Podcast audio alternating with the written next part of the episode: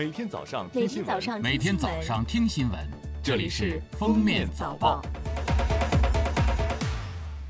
各位听友，早上好！今天是二零二零年八月十八号，星期二，欢迎大家收听今天的《封面早报》。首先来听时政要闻。水利部长江水利委员会水文局十七日十四时正式发布，长江二零二零年第五号洪水在长江上游形成，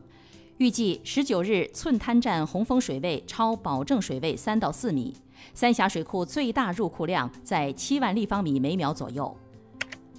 国家发展改革委新闻发言人孟伟十七号说。截至目前，全国已建成集中安置区约三点五万个，建成安置住房二百六十六万多套。“十三五”异地扶贫搬迁住房建设任务和配套设施扫尾工程已全部完成，建档立卡贫困搬迁群众基本实现全部入住。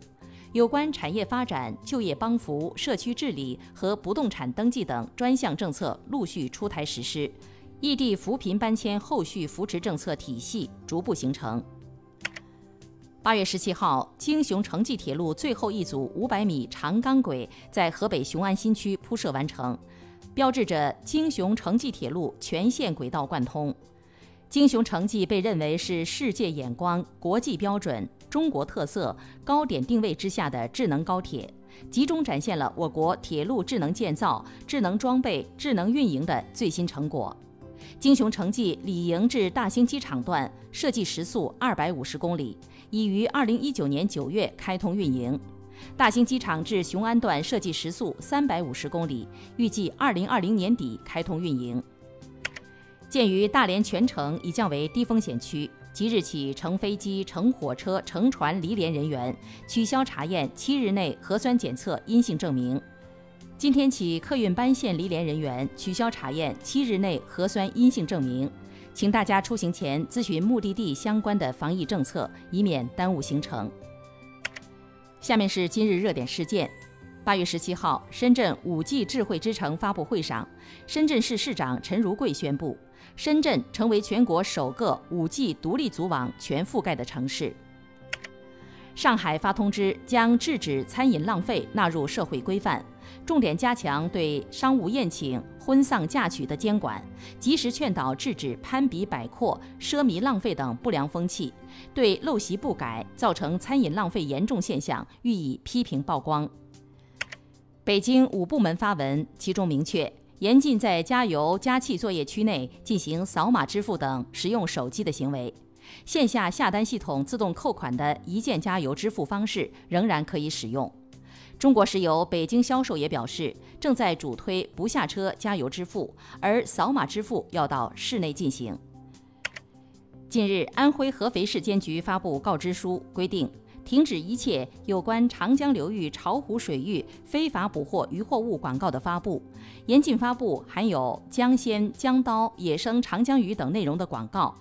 不得发布以人工养殖水产品冒称长江流域巢湖水域江鲜、湖鲜等内容的虚假违法广告。